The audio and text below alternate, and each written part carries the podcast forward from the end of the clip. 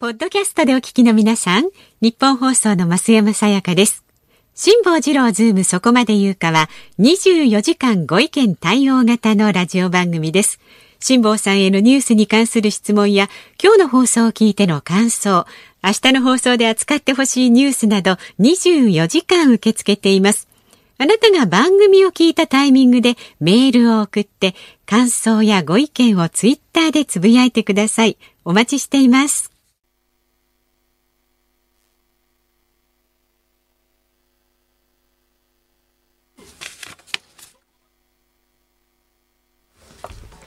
11月19日木曜日、時刻は午後3時半を回りました。FM93、AM1242。日本放送、ラジオでお聞きの皆さん、こんにちは。辛坊治郎です。パソコン、スマートフォンを使ってラジコでお聞きの皆さん、そしてポッドキャストでお聞きの皆さん、こんにちは。日本放送の増山さやかです。そして木曜日は、こんにちは、日本放送の飯田浩二です。飯田さん。はい、どうしようこそ。どうもどうも ありがたいなと私は本当にね、常々思ってるんですが。どうしたんですか？飯田さん、朝の番組やってらっしゃいますよね？はい、朝。あの、朝の番組って何時入りなんですか、スタジオ。えーっとね、スタジオですか？スタジオに入るのは私はあの本当ギリギリなんで、えー、6時から番組スタートする。番組は午前6時からですか？そうですねあ。会社入るのは4時、4時から4時半の間ぐらいに入りますね。4時から4時半。えーええということは1時間半から2時間の時間をそうですね。オンエア前に。えどうなんですか？大体それで十分なんですか？まあ、新聞こうバーっと読んでみたいな感まあ、じになりますね。飯田さんは十分ね。いやちょっと待った。なんですか、そのトゲのある言い方はちょっと。これ、あの、6時からの番組のキャスターさんは何時に来なきゃいけないというような、はいアナウンス室長、社内ルールはあるんでしょうか？やめてください、その左門会議みたいな。いや、ルールっていうのは特にないですし。え、ルールないんですか？ないですよ。大体まあなんとなく2時間前ぐらいが割とベース。まあでも1時間半前のまあ、もありますし。生放送2時間前ルール的なものは。え、い生放送2時間前ルールがあるんです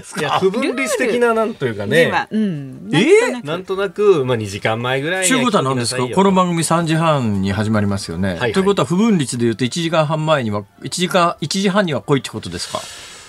まあ、そうなりますね。まあでもその人にもよりますし番組にもよりますし浅野さん、まあ、まちこのまちですよ。曲でほらそうそうそう結構長いこと番組やってらっしゃいますけれども、そんな時間にみんなタレントさんののキャスターの方って来ないでしょ？あタレントさんはね、うんもう本当にその人によりけりです。ごい早く来る方もいらっしゃいますし、ギリギリで滑り込む方もいらっしゃいますし、ギリギリで滑り込む方は本当に何分前とかそういうやつですか、まああの、ね。よくラジオカーに乗って空港から駆けつけていらっしゃった方とか。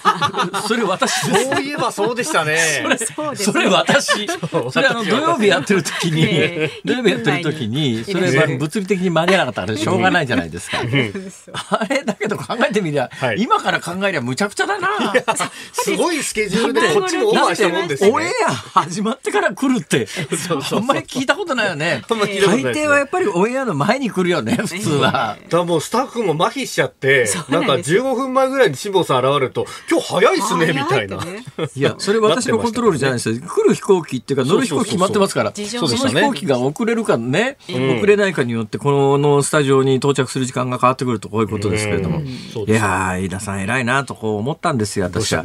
毎朝やりながらですよ。はいはいはい。毎朝やりながらええ、この番組も出てですよ。そう。ですね。給料変わんないのにさ、局員は。でも残業代はねそうそうそう出ますけどね。残業代はちょっと出ます、残業代ちょこっと出るんですか、はい。あれなんですか？どうなんですか？ラジオっていうのは、テレビの場合は視聴率が良かろうと悪かろうと、えー給料一緒なんですけど、ラジオっていうのは変わるんですか？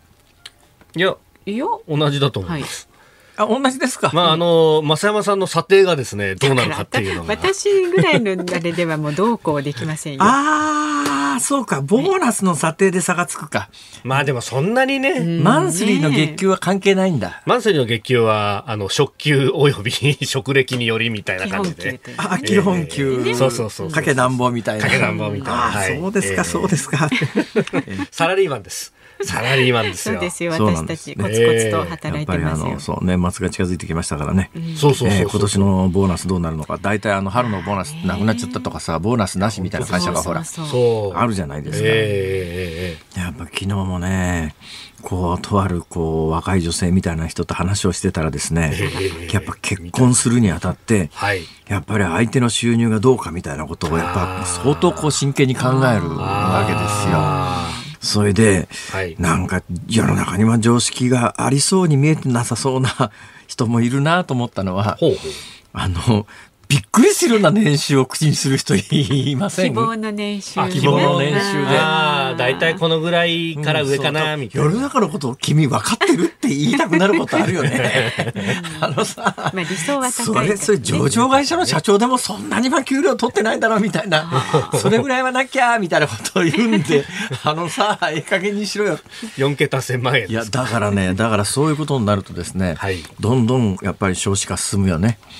少子化進むっていうか、未婚率高くなるよね。で、男性もそうなんですよ。男性もですね、ええなんかあの、若い時からですね、なんかあの、安物の AV みたいなやつをずっと見続けてると、なんかそういうもんだと思い込む人がいるらしいよ、どうも聞いたら。ああ、なるほど。AV っていわゆるその AV と呼ばれるはい映像メディアがあるじゃないですかね。はいはいええ AV というやつはオーディオビジュアルですか？まあ、そっちの AV もありますけど。そっちじゃないですね。アダルトコンテンポラリーの方ですね。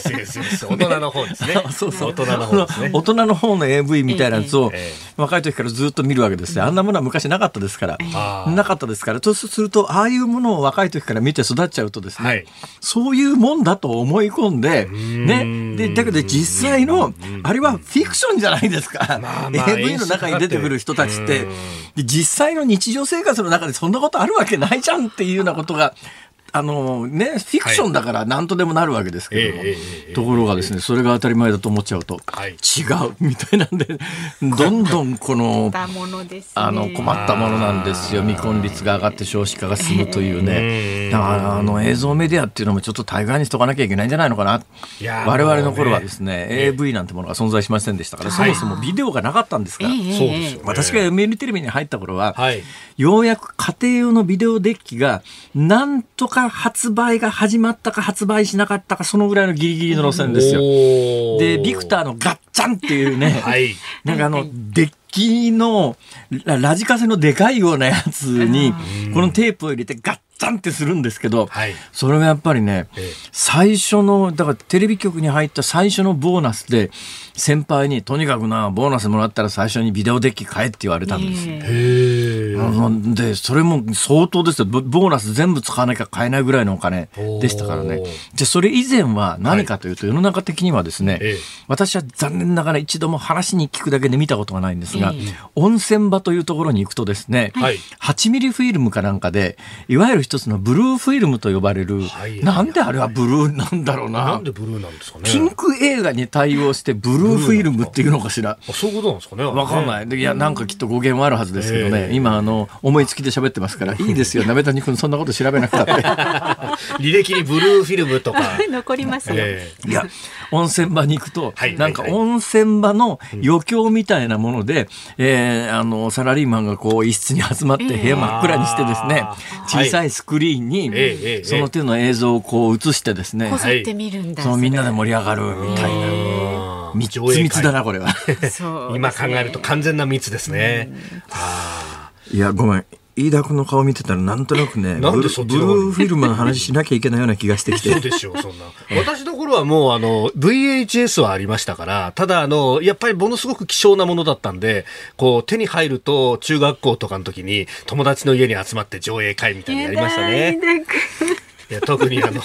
もう時効ですいや、今、増山さん、本当に心の底から嫌だっていう顔しましたね。こう、打活みたいな感じのね。ちなみにもうビデオデッキ自体が絶滅危惧種で、家庭の中に VHS のデッキがあるっていう人はだいぶ少なくなってるかもしれませんが、うんちょっと前まではありました。んで、実は、あの、我々がビデオデッキ買った頃、買う頃って、はい。VHS と、ええそれからええ。ベータマックスっていうベータ2つの規格があったんです。テープのサイズも、カセットのテープの大きさも違うしうん、録画方式も違うのかな？だから互換性がないんですよ。で、画質的には、ソニーが、だっけな、ベータマックスの方がうん。画質がいいって言われてたんですが、はい。あっという間にベータマックスが市場から消えて、ええ。最初は実はベータマックスの方がね、確かカセットの大きさも小さかったかもしれない。で、全てにおいてベータの方がいいよって話になったんだけど、はい。あっという間に市場からベータが駆逐されて VHS だけが残ったんですが、んなんで VHS が残ったのかっていうことに関しては諸説あるんですけど、はい。有力な説は、有力な説の一つは、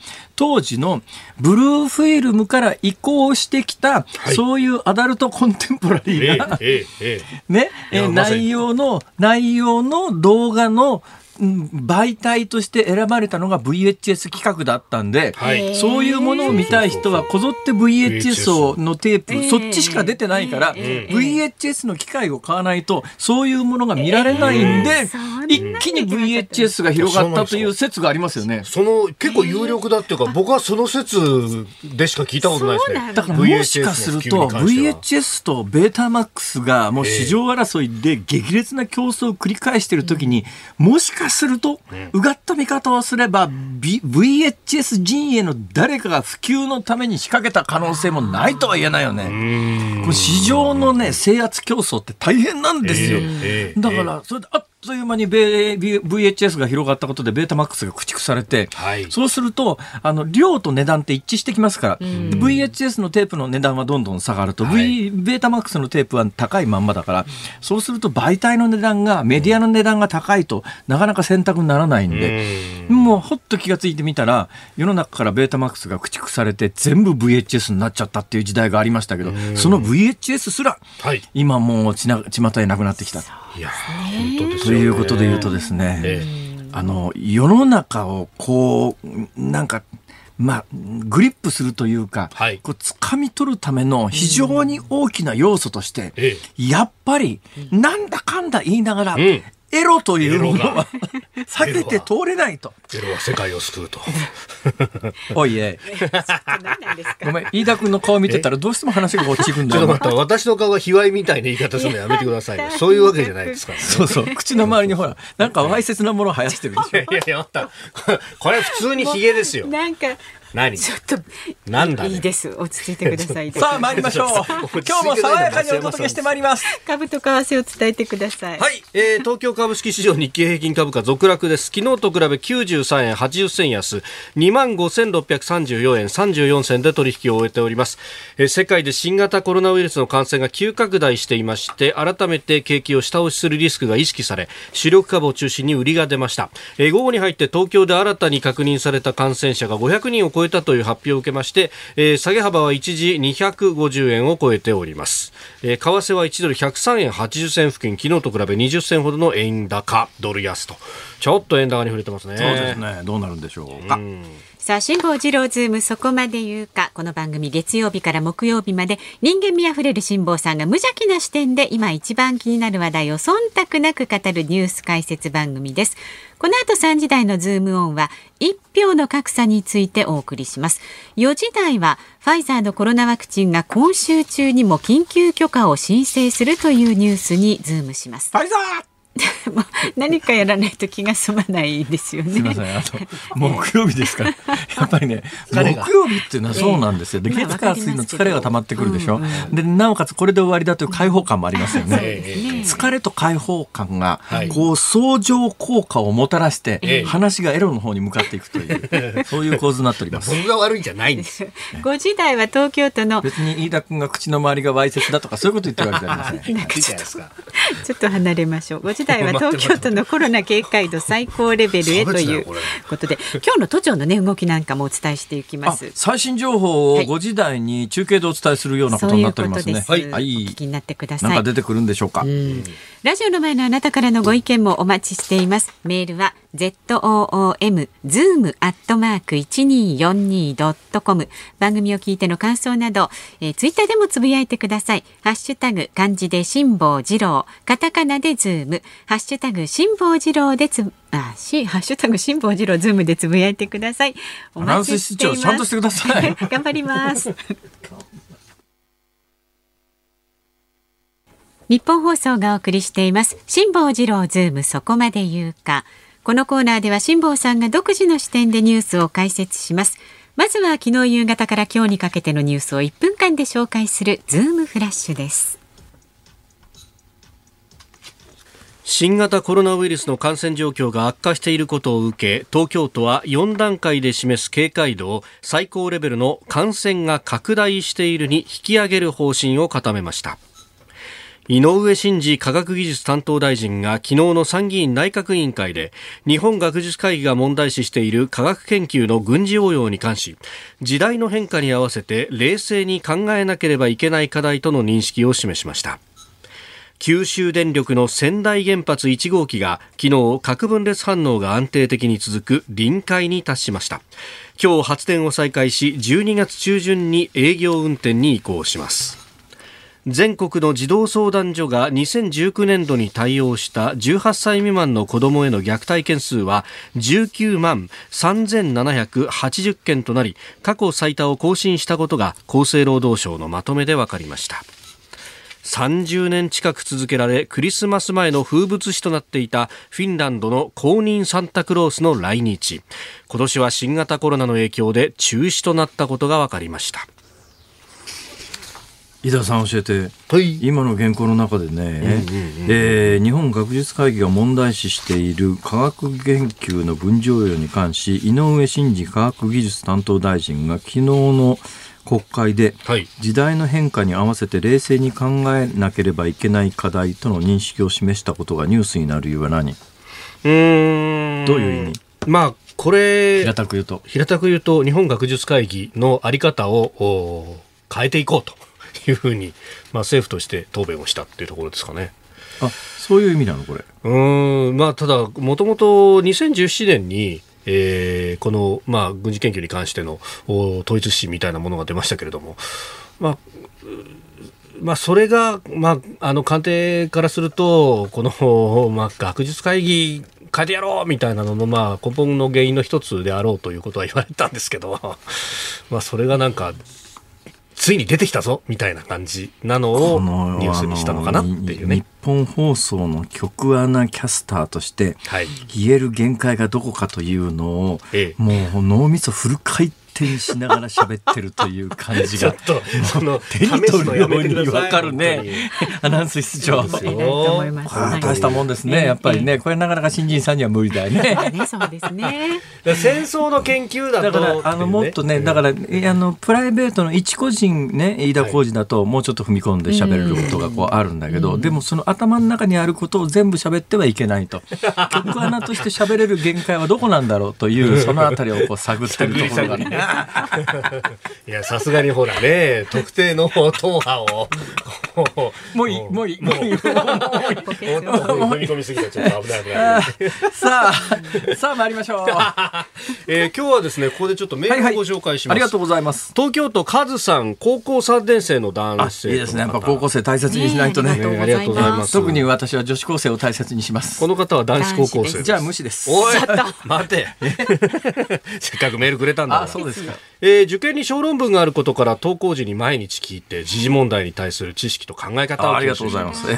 志望さんに解説してほしいニュース。へいへい1票の格差が最大3倍だった2019年7月、去年7月の参議院選挙について、はいはいえー、最高裁判所が合憲の判断を出したものです。はいはいはいえー、今自分は法律に大変興味を示していて、独学で勉強してるんですが、選挙区についての理解が乏しいんでメールを送りました。うん、取り扱ってくれたらとても嬉しいですと。あいただきましたよ。今日の格差問題ですが、うん、またでかいテーマを投げてきましたね、そうですね。一票の格差。これがなかなかね、そう簡単にはね、みんな持ってるわけですよ。ね、一票の格差ない方がいいですよ、はい、と、それはそうですね。同じ民主主義国の一票で、ある県で、えー、1万人で1人国会議員を選べるのに、あるところだと10万人で1人じゃ、はい、それはちょっとやっぱり、えー、10万人に1人の方は、俺らの代表の数が少ないじゃないかと思いますよね。だから基本的にじゃあ、えー、選挙区ごとの人口を比例にしたらいいじゃないかというのは当然の考え方です。はい、で、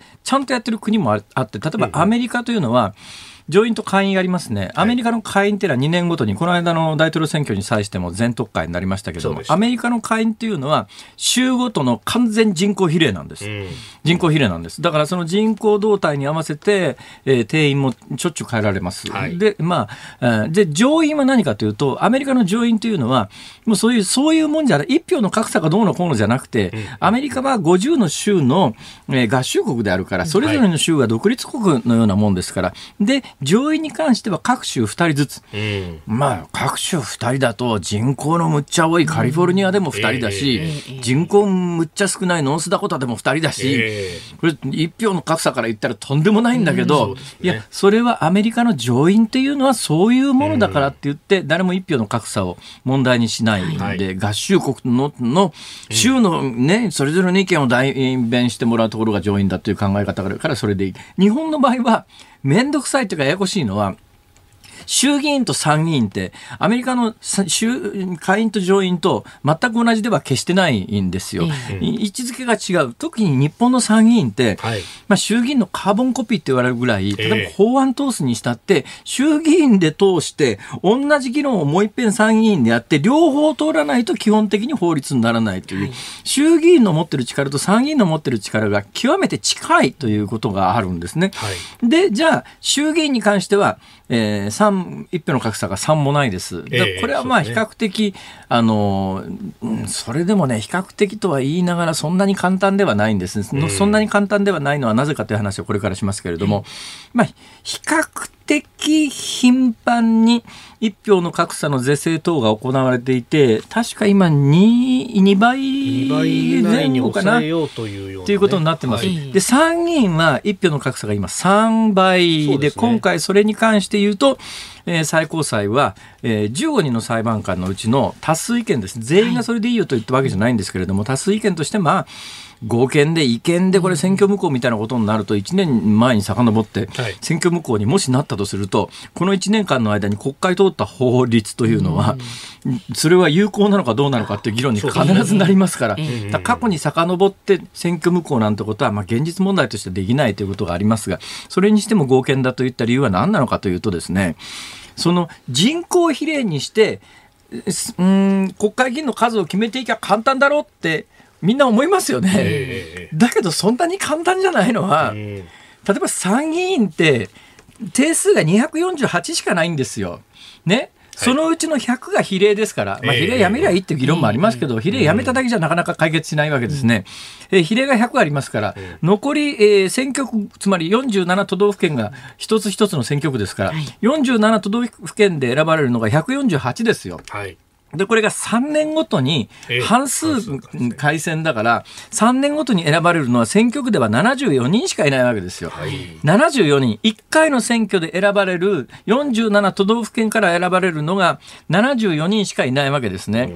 仮に日本で一番少ない鳥取県。で、なおかつ、あの、3年ごとに、えー、半分ずつ改選ですから、例えば鳥取県に定数1、を与えるということは、はい、3年ごとに1回選挙ですから、定数2にしとかないと、3年ごとに選挙を行えないわけですよ。だから必ず最低の都道府県の定数は、都道府県ごとに選挙をやる限りにおいては2じゃないとダメなんですね。だから1というのはないわけですよ。じゃあ、例えば鳥取県に2人、ね、国会議員を割り振ったとしましょう。鳥取県の人口って57万人しかいないんですよ。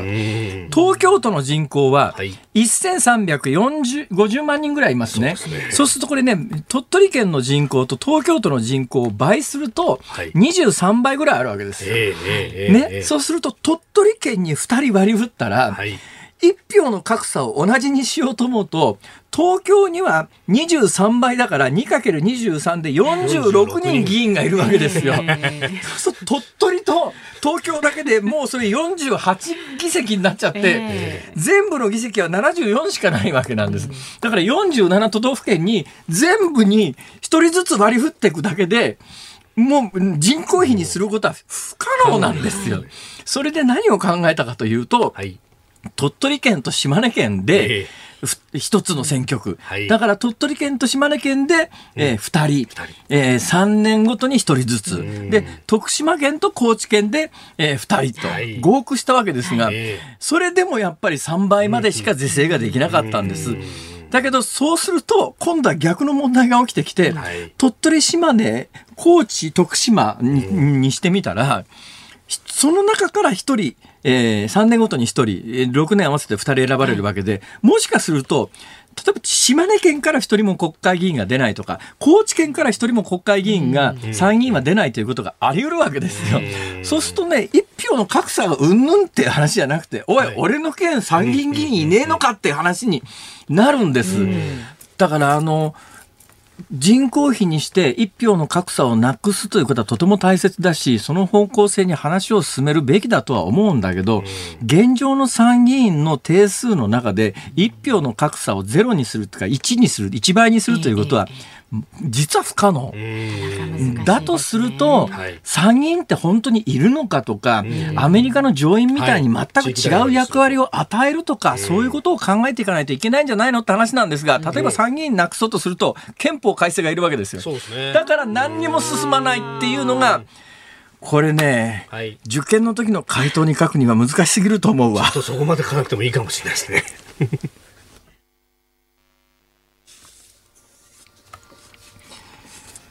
11月19日木曜日時刻は午後4時を回りました。有楽町日本放送第三スタジオから辛坊治郎と。増山さやかと。飯田浩二がお送りしております、はい、オープニングトークで VHS とベータマックスの話、はいはい。えー、特に大人のねえーえー、アダルトなコンテンツについての話がありましたが、えー、加賀最小さんツイッターで、えー、時間を計ってました。今日のオープニングテーマエロについて時間12分10秒。わざわざ秒数まで。それからですねあの身内からもツイッターを身内？はい。身内？えー、名前を荒井川裕二さんというんですが、えー、日本放送のスポーツ部のアナウンサーでして、非常にこのですね、あの、エロ文化に対しての造形が深い。エロ文化に対しての造形が深い。そうなんですよ。何しろロッカーをですね、整理しようとしたら、そこからデラベッピンがいっぱい出てきたっていう人なんですデラベッピンって何？おおご存知ないですか？あの、伝説の、あの、アダルトチックな本。私もあの非常にお世話になりましわかんないです。わかんない僕もわかんない。あ、そうですか。まあ我々世代的なところあるかなって。そうです。まあそれはそうとして、え荒川さんからですね、ブルーフィルムについて諸説ありますが、その昔アメリカで、えその手の出版物の検閲の際に青色青鉛筆が使われていたところからと言われていますけれどもね。とやっぱそういうことなんですか、荒川さん。今にブルーフィルムというのはピンク映画などと違ってバンコク共通用語だということですね。そうなんですかね。そういうことになりますかね。そうなだから日本だけの言葉じゃないということですよ、きっと。ブルーフィルムってそういう意味でしょ？だけどね、私は残念ながらその8ミリで温泉で上映してるようなブルーフィルムってやつを見たことがないんですよ。まあ、いっぺんね、人生の経験として見ときたいと思うんですが、もうないだろうな。もうない。絶滅しちゃってるよね。VHS のテープは絶滅危惧種かもしれませんが、ブルーフィルムの8ミリとかいうことになると、もうこれは絶滅しちゃってるでしょうね。8ミリ自体はまだね、ありますけどね。そうですね。ブルーフィルムの8ミリと限定すると、これ結構ね、聞いてらっしゃる方で、うちにあるっていう方いらっしゃると思いますが。あと、カセットなかったですか？カセット？いや、なんかね、いや、こんな話、昼の日だからやるような 話じゃないかもしれないですけど、いや、横須賀のですね、あの、こう、通りの裏の方の、なんか、その手の、こう、ほら、ビニールに入った本がいっぱい売られてる店とかって昔あったじゃないですか。え、おっさんがこう、シャシャシャシャシャシャってやりながら、こう、あっという間に、シャシャシャシャシャがわからない。知らないですか？あっという間にこう、表紙を読み取りながら自分の趣味のものを探していくみたいな、ああ、売り場での買うおじさんの本を選ぶ音が今、シャシャシャですね。で、それがレコード探してそれがどうしたんですかでそこの棚のところにテープが置いてあってカセットテープですよ。カセットテープ？音で楽しむというオーディオのカセットテープです。かオーディオのカセットテープそういえばなんかあのラブホテル録音シリーズとかいうの 嘘か本当か知らないけどあったよね そういうの。たたたた田舎の畑の中に、そういうアダルトの本のあの自動販売機がよくあのしてます？で地元の女子女子中中生とか男子中中厨房がですね、そこで昼間から大騒ぎするんですが一応あれね、あのこう表紙が見えないように、昼間は銀紙みたいな感じになっててそうなんですよ。夜になって中に電気が灯って周りが黒暗くなるとその中の本が見えるようになるんですが昼間その田んぼの間歩くとなんか中の見えない、うん、鏡になってるようなウィンドウの自動販売機が畑の横にいきなりあったりして、あれはびっくりするよね。私はトラックの配送センターの脇っていうのに結構こう集中してるところがあって、そこはあの通りかかるたびにドキドキしてましたね。ビタセックスアリスというね、名著がありますけど、誰だ？森鴎外か。森鴎外だ森鴎外ですね。はい。時代が変わっても、まあ人間の思考というか、発想は変わらないもんですね。えーはいはい。何の話だ？そうですよ。本当ですよ。この後は気を引き締めていきますよ。日本放送辛坊治郎ズームそこ森岡の話をしてるんですよ。最後ね、そうですね。はい。おっしゃる通りですよ。文学の話ですそうです。文学だ。うるさい。えー、これと違う。誰の真似ですか？えー、辛坊さんが独自の視点でニュースを解説するズームオンをちゃんとお送りしますのでご安心ください。ご安心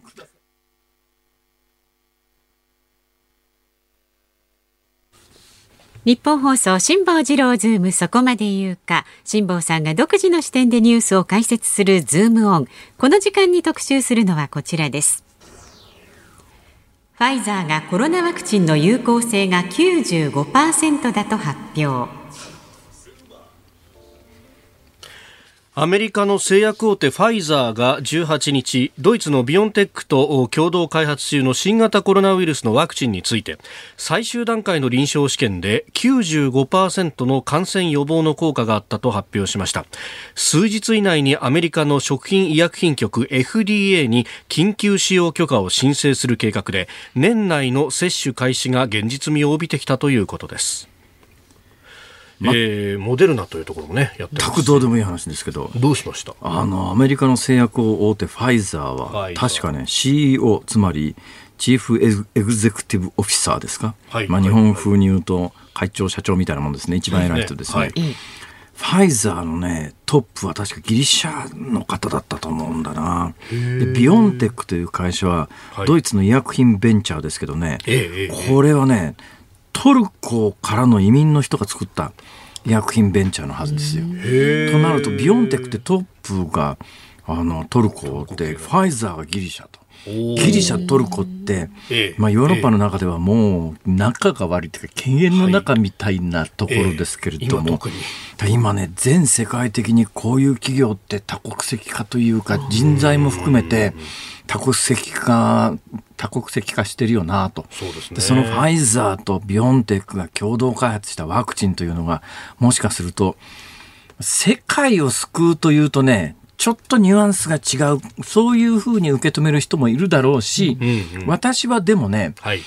今の社会的新型コロナが日本社会にもたらしている社会的混乱を最終的に止めるにはもうワクチンしかないんじゃないのかっていう気がしてます。である程度有効なワクチンというのはあのところがね一つ大きな問題があって日本社会って、まあ、日本だけじゃないんです。ワクチンってあの全世界的に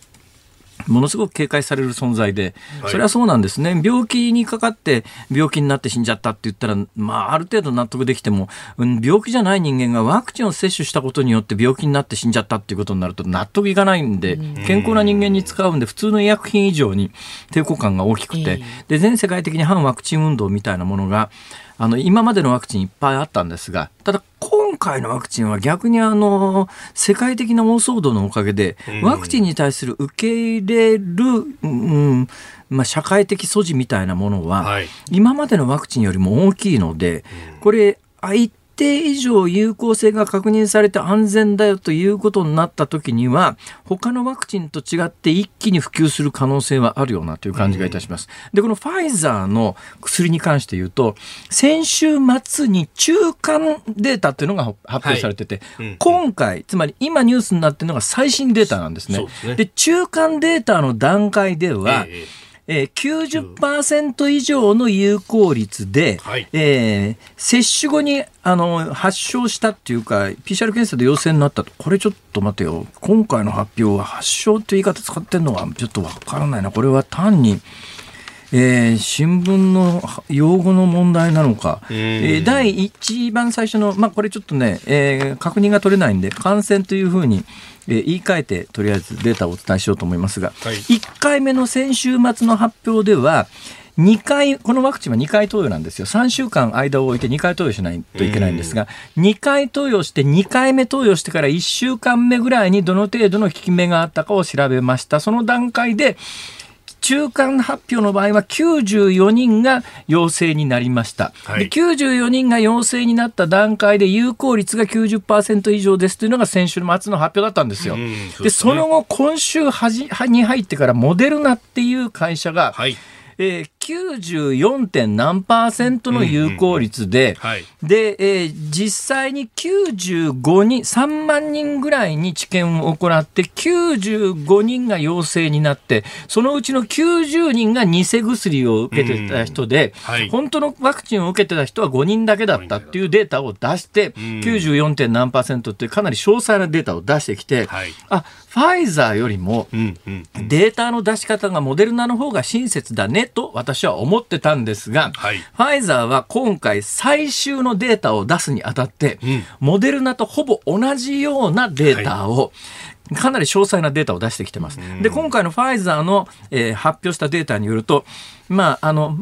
中間発表と同じで、えー、検査の対象になったのは4万4千人です。で、4万4千人に臨床試験を行いました。で、ちょっとこれは内訳は書いてないし、どこにも報道されてないんだけど、おそらく半数偽ワクチン、半数本物のワクチンっていうような、そういう検査というか臨床試験やってますね。はい、で、これまあ、半分、例えば4万人の半分に、2万人に本物のワクチンを打ちました。あとの半分は生理食塩水という、はい、何にも関係ないのを打ちましたと。えー、それで、えー、1週間後、接種後1週間後に、こう、陽性になった人が、例えば100人出ましたと。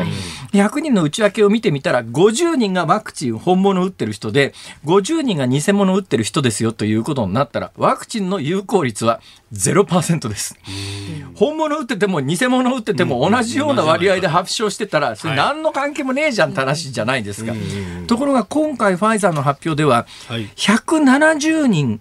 これが陽性になってるそうですね。170人を分析したところ、162人は偽の薬を受けた人で、ワクチンを接種して陽性になった人は8人だけだと。はい。で、で、この中170人のうち10人が重症化してるけれども、重症化したうちの9人が偽の薬の接種を受けてたということになると、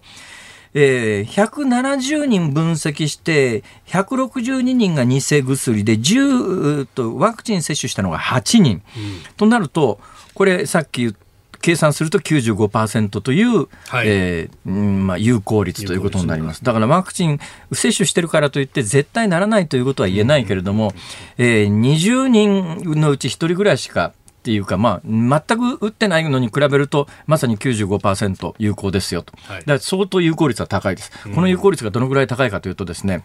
例えばインフルエンザの予防接種って有効率、よくね、インフルエンザに関しても、いろんなこと言う人がいてですね、インフルエンザは、あの、あれですよ、えー、あの、かからないためのワクチンじゃありませんから、重症化を防ぐためのワクチンですからってよく言う人いるんだけど、これもそんなに正しくないんですよ。基本的にはね、発症かからないことを目的にしたワクチンなんだけど、でもどんどんかかる人がいるわけで、なんだ、インフルエンザのワクチン打ったってかかるじゃんっていう人がいるから、いや、そうじゃないんです。よ。かかるんですよ。そうじゃなくてね、重症化を防ぐためのもんなんですって、じゃあ重症化100%防げるのかっていうと、そんなこともないわけで、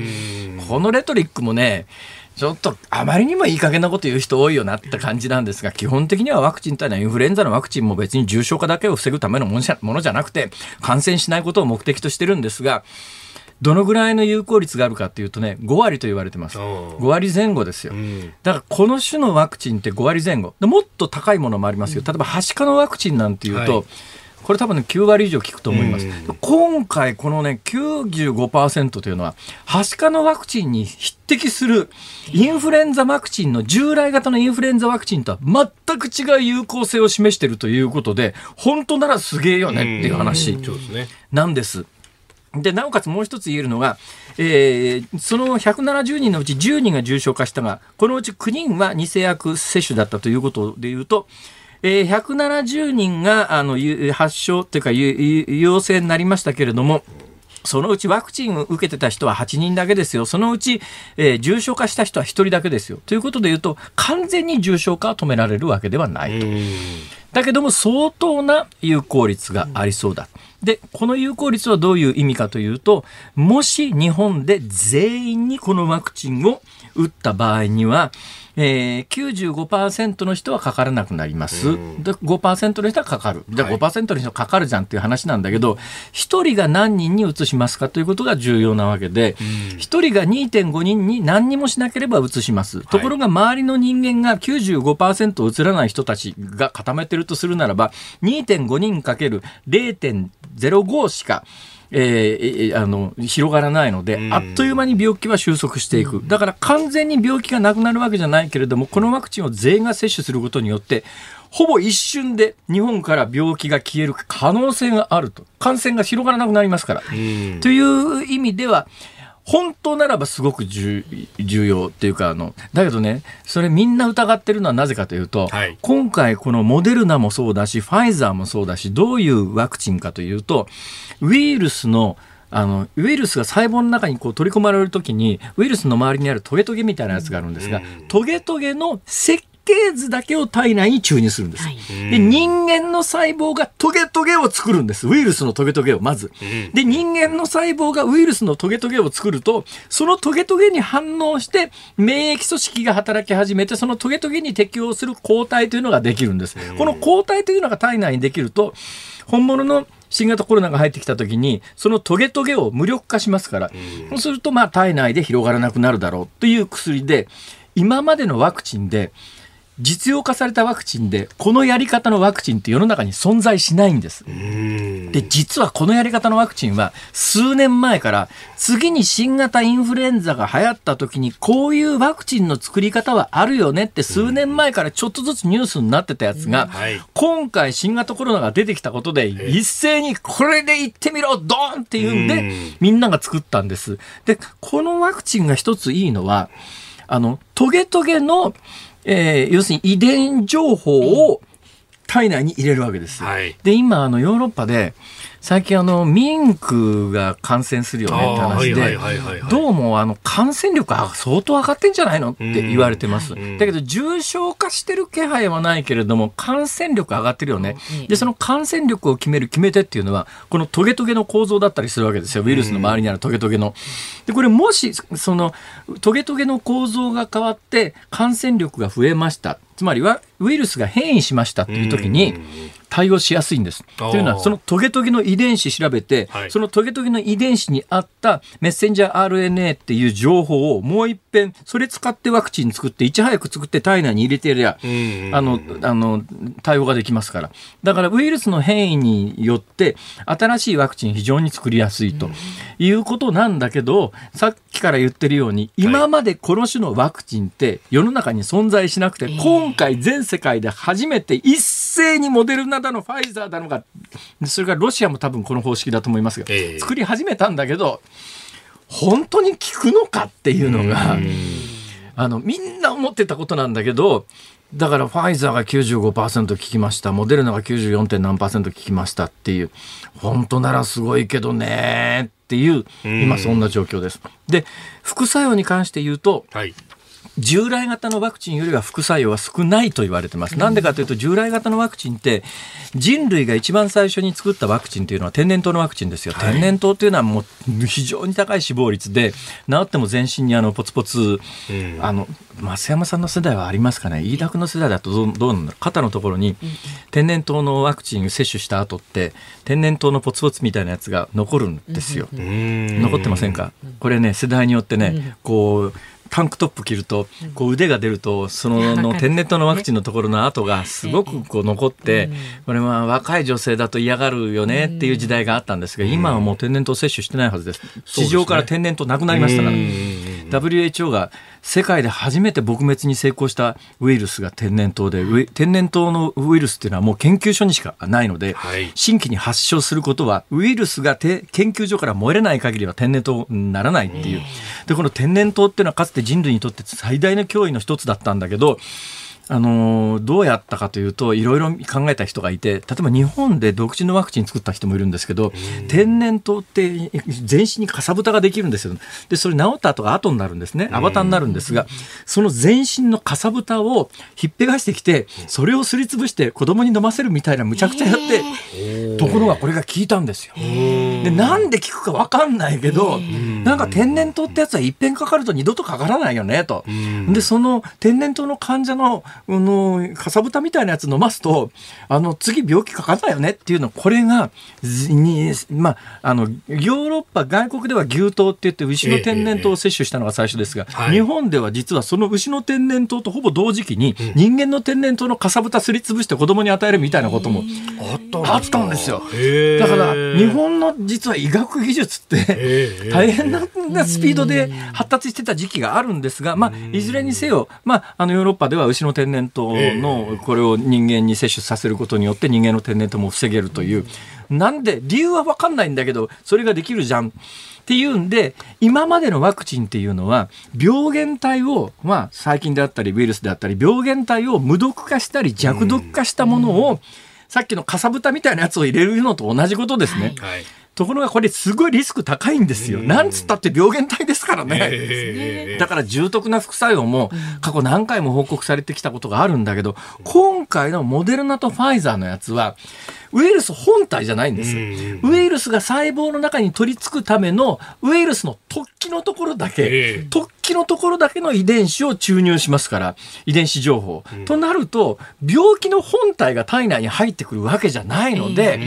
副作用は従来型のワクチンよりは少ないんじゃないのという見方がされてたのと、さっきの話で同時にだけど効かねえんじゃないのっていう、そういう見方もあったんで、まあ、今回あの出てきてる95%とかっていう数字は実は驚異的なデータなんですよ。もし本当だとすると、ええ、さっき言ったように一人の人間がうつすあの患者さんの数がぐっと減りますから。ただ問題はね、それを日本人が受け入れれるのかという、受け入れる条件としては、副作用なんですよ。はい、で、ヨーロッパとかアメリカみたいに、ものすごい数の人が死んでりゃ、例えば100万人に1人ぐらいのあのー、重篤な副作用は目つぶろうよと、多分そういう動きになると思います。はい、ところが日本って、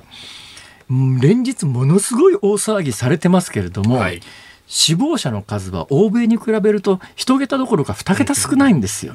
そうすると欧米なら100万人に1人の重篤な副作用ならワクチンの有効性の方が高いからみんなで使おうねっていう世論の動きになるんだけども日本で同じ率の副作用が強要できるかというと、そんなワクチン打たなくたって、もともとの死亡率がもっと低いんだったら、わざわざそんな副作用のあるものを打ちに行かないだろうって話になるわけですよ。だから今のところ、あのファイザーにしろ、モデルナにしろ、大丈夫ですよということしか、あの大雑把なニュースとしニュースとして使わ伝わってこないんですが、今後やっぱり最大の焦点になるのは、本当はどのくらいの割合でどんな副作用が出るのか。で、副作用は全くないとは両者とも言ってませんから。そうですね。はい。ここが今後の最大の焦点です。以上、ズームオンでした。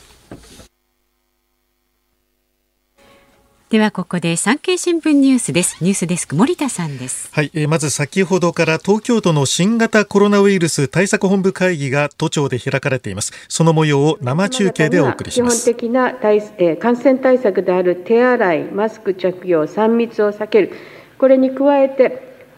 こまめな消毒換気をこまめな換気、えー、こまめな消毒こまめな換気を徹底していただきたいと存じます年末年始向けまして、忘年会、新年会など、飲食の機会が増える、そのようなシーズンになります。大人数、そして長時間の会食では、大声になって飛沫が飛びやすくなって、感染リスクが高まるということであります。会食を計画なさる際は、小規模で短時間での開催をお願いをいたします。事業者の方にも改めてのお願いであります。ガイドラインを徹底して、そしてステッカーを掲示してください。一度ステッカーを掲示された方も、継続的に対策の確認を行ってください。そして利用者に対しましても、対策への協力を呼びかけていただきたい。換気扇の設置、窓を開けるなどによって、まあ、外が寒くても換気を徹底していただきたいと存じます。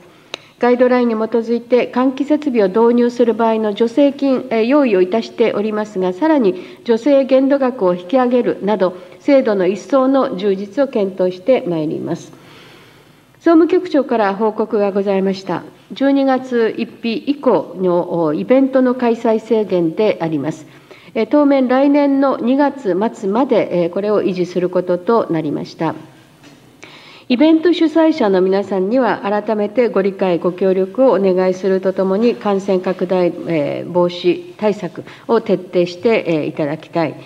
そしてこれ以上の感染拡大を何としても防ぐ、そのために都民、事業者の皆さんの新しい日常、正しく予防の行動の徹底をくれぐれもお願いをいたします。この後臨時記者会見を開きます。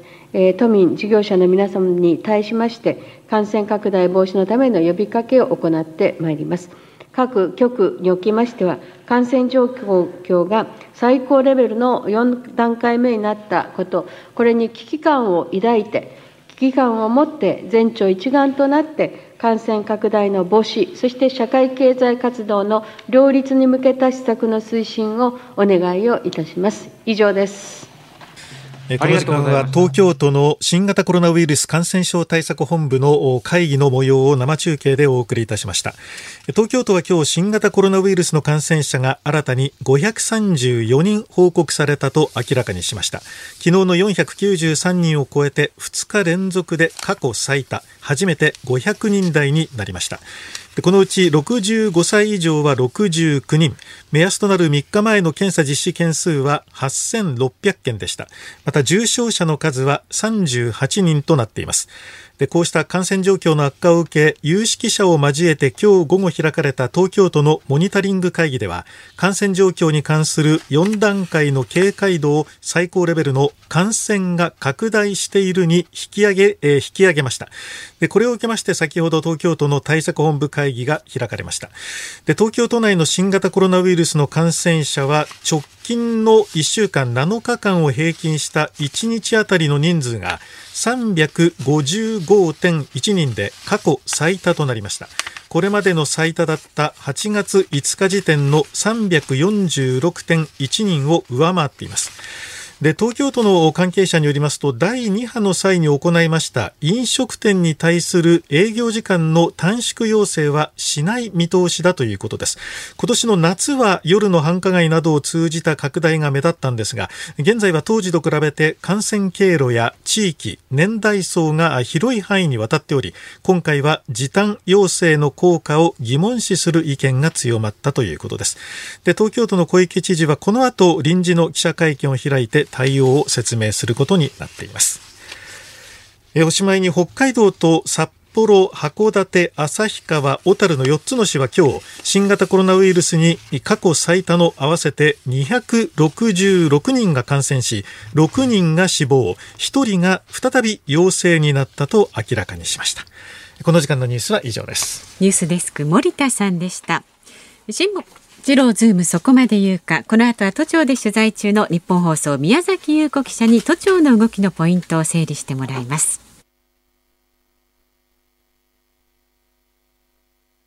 辛坊治郎ズームそこまで言うか。この時間は新型コロナウイルスの感染拡大を受けまして都庁で取材中の日本放送宮崎優子記者に聞いてみます。宮崎さんご苦労さんですはいどうぞよろしくお願いします。都庁ですか？はい、そうです。都庁におります。で、この後ですね、えー、予定では5時15分から小池都知事のあの臨時の記者会見がこちらで行われる予定となっておりますが、まあ、あの今あの、ニュースでもお聞きいただきましたようにですね、あの小池都知事なんですけれども、この都庁のコロナウイルス対策本部会議の終わりに挨拶をしまして、で改めてこの都民と事業者と行政が一体となって感染防止対策対策を講じていくというふうに呼びかけております。またあの年末年始ですね、あの忘年会などの会食が今後増えることが予想されますので、えー、大声というのはまあ飛沫のリスクを伴うので、えー、会食の際は、えー、小規模で短時間の会食をお願いしますというふうに呼びかけております。であの今日あの、はい、まあ都庁のあの東京都のですねあのえー、感染状況がまあ非常に悪化していて、まあ今日は534人と、まあ、過去最多の陽性者数がカウントされたわけなんですけれども、まあ、これに伴って、えー、警戒レベルを、えー、最高レベルの赤にまあ引き上げたんですが、これについてあの今日午後にですね、えー、こちら都庁でモニタリング会議が開かれまして、はい、で専門家の分析というのがここで行われ、えーと、披露されました。うん、でまあ、それによりますと、えー、このところのその東京都内の感染状況なんですけれども、やはり新規陽性者数と、それから接触歴が不明の人の数というのが大幅に増加しているということです。でまあ、具体的な数字なんですけれども、あの先ほどニュースにもありましたように、今月の始,、ま、始め、えー、2週間前の、えー、週間平均はですね、えー、っと1週間平均が165人だったんですね、新規陽性者の数が。ただそれが2週間後の今週になりますと、えー、325人というふうに、まあ、ここ2週間で2倍に増加しているということ。それからこの増加の傾向がですね今後4週間続いていきますと、1日の、えー、平均の陽性者数が1000人を超えるという試算が今日発表されまして、まあ、極めて深刻な状況だということです。あのまあ、小池知事、昨日 BS 富士の番組でですね、その1日あたり、まあ、1000人感染者が出るということを念頭に対策を行っていくというふうに発言をしてたんですけれども、どまあ、これがやはりこの今日出たこの専門家からのこの見立てですよね、1日あたり1000人以上が念頭にというのは、まあ、このあたりの数字を、えー、加味しての発言なんだろうなというふうに思っております。またこのところの傾向としてはですねやはり高齢者に感染が広がってきているというところを非常に警戒をしております。あの先週はですね1週間平均が65歳以上の高齢者は197人だったんですけれども、まあ、今週は274人と、まあ、非常にこの割合、高齢者の感染の割合というのはあまり変わってはいないんですけれども、その患者数の、まあ、実数が増えてきていると、これが非常に嫌な傾向だというふうに入っております。手元にね、今日発表になった東京都のデータがあるんですが、はい、患者の発生状況、総数534人、65歳以上高齢者69人、はい、でその年代別内訳見たら、ええ、80代の方が10人で、90代の方が3人いらっしゃるんですね、これ。はい、そうですね。本当に2週間前でしたら、この65歳以上っていうのが、まあ、大体、こう、80代以上になると、まあ、ほぼゼロっていう数字が並んでいたんですけれども、やはりこの60代以上の数字がここへ来て上がってきているんですよね。まあ、あのいろんなデータを見ますと日本においての死者の統計でいうと3分の2ぐらいの方が80代以上なんで、はい、80代以上の方が出るということはイコールこれ死者が激増する可能性が高くなるということで今日手元にある90、80代10人90代3人っていうのは大体90代の方がどこで移られるのかしら自宅なのか、はい、自宅だったらまああれなんですけども、あの大規模高齢者施設みたいなことになると、はい、これ相当問題が出ますよね、これね。そうですね。で、今この感染するその感染経路なんですけれども、えー、やはり一番多いのがですね同居する家族からの感染、これが全体の42.1%と最も多いんですね。はいはい、で続いて、その高齢者施設やあのまあ病院といったそういった施設での感染が15.9%ということで圧倒的に同居する家族からの感染が多いということでやはりあの高齢者にそういったご家族からあの感染が広がっているといった状況でして以前のようにですねその夜の街で感染が広がるっていうのがですね最近の傾向ではあまりなくてですねやはり圧倒的にこの家庭内での感染というのが広がってきています。でこれでですね、まあ、あの高齢者の数が増えてきている、それに伴ってあの重症患者が増えるリスクが高まってきているということで、ですねその今、重症患者用のベッドっていうのは都内に150床用意されていて、ですねで重症患者が、まあ昨日時点で39人というふうに、まあ、一見ちょっとまだまだ余裕があるようには見えるんですけれども、これがこの高齢者のこの増えていく割合が高くなればなるほど、この重症患者のこのベッド数が逼迫していくということに非常にこの医療従事者は警戒感を持っております。で性別見たら、性別が男性300、女性234、これ前々から言われてますけれども、えこの数字が、まあ、今日一日単日で見た場合に優位な差かどうかは分かりませんけれども、やっぱり男性の方が患者さん多いですよね、これ。はい、これ、男性の方が多いという傾向は、もうずっと続いております。はい。うん、やっぱりなんか、なんかあるんでしょうね、そこはね。そうですね、まあ、男性が外に出歩くからかなのかしら、はい、それともやっぱりなんか違う染色体っていうか遺伝子レベルの問題があるのかしらって、これを今、宮崎さんに聞いても困りますよね。そうですね、まあ、あの飲食、夜の飲食の回数がやはり男性サラリーマンの方が多いっていうあたりも関係しているとは思いますけれども、まあ、社会生活的な要素っていうのも当然ありますよね。えー、そうですね、はい。あと、あの、飯田です。お疲れ様です。はい、あの、一部報道されている中で、このええ、あのレベルを上げるに際して、飲食店に対する営業時間の短縮要請しない見通しだというような報道もありましたが、実際、そんな感じでしたか？はいそうですね。で、この、これに関しては、まあ、この後小池知事の記者会見で、まあ、あの、明らかにされると思うんですけれど、今のところですね、はい、この都庁では、この営業時間の短縮要請というのは行わない予定あの見通しということになっていまして、でこれ、理由としてはやはり先ほど申し上げたように、夜の街での感染者というのが、一時8月なんかはもう1日100人以上なんて、すごく多い数が出たんですけれども、最近はそあのその夜の街関連のその感染というのが、それほど多くないっていうところで、ですねその営業時間のこう長尺っていうのがそれほど影響するわけじゃないだろうという見方があってですね、この短縮要請っていうのは行わない見通しなんですね、はい、今のところ。それともう一つはやはりお金の問題もこれはあると思います。はい、あの東京都ではあの11回の補正予算を組んでおりまして、はい、ついおとといもですね、あの11回目の補正予算で、まあ、2300億円計上してるんですけれども、これ、今年度のコロナ対策の総額がもう1兆8000億使ってるんですね、東京都だけで。はい。でまあ、財政調整あの基金を。基金もですね、はい、あのもう取り崩して、かなり取り崩しておりますし、えー、やはりそのよあの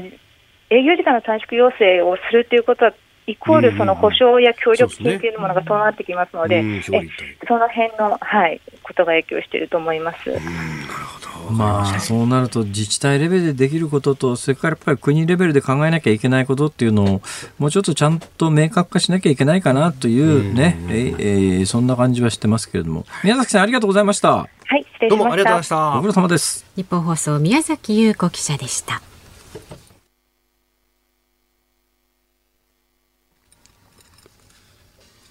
お送りしているのはウルフルズで明日があるさです、えー、缶コーヒーの CM ソングでね、うんはい、一世を風靡しましたけれども、えー、元気出ますよねこの曲ね、えー、ね別にあの会社を起こしたやつがいるわけじゃないだろうと。まあね、えー、だから曲に残ってあの、アナウンサーキャスターをやり続けるのは素晴らしいことだよ飯田君。